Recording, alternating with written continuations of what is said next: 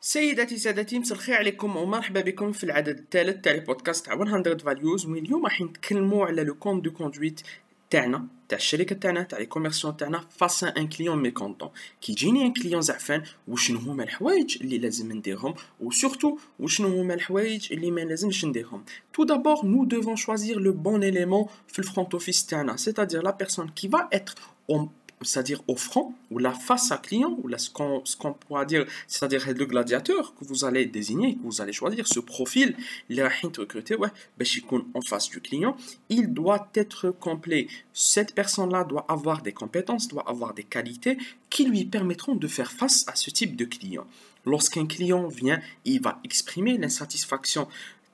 La première des choses, c'est qu'on doit euh, on doit partir d'un principe, on fait confiance à cette insatisfaction. C'est-à-dire, c'est ce client-là, maintenant, on va pas démarrer avec, euh, avec une idée ou là, avec un, des préjugés. Et nous, le client veut nous nuire. Au contraire, il faut adopter la bonne attitude face à ce type de client, c'est-à-dire l'empathie.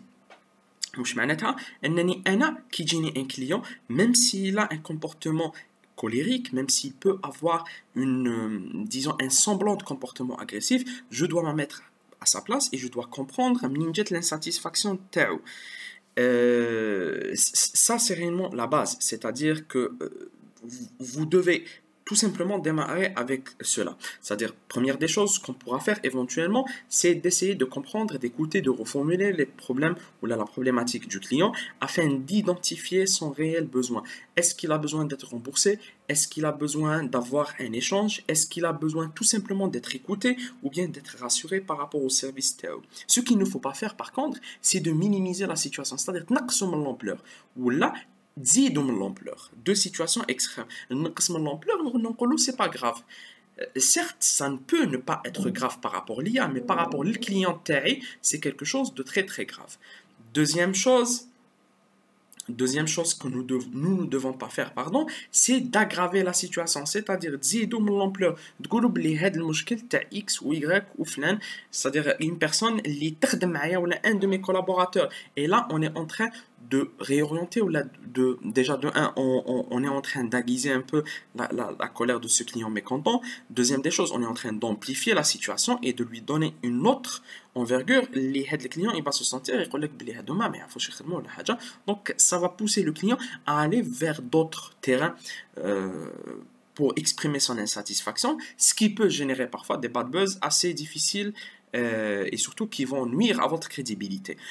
Maintenant, une fois que nous avons écouté, une fois que nous avons compris le besoin intérieur du client, maintenant il faudra euh, enregistrer cette réclamation. De telle sorte à ce que le client doit savoir comment est-ce que la situation elle va être réglée, d'accord?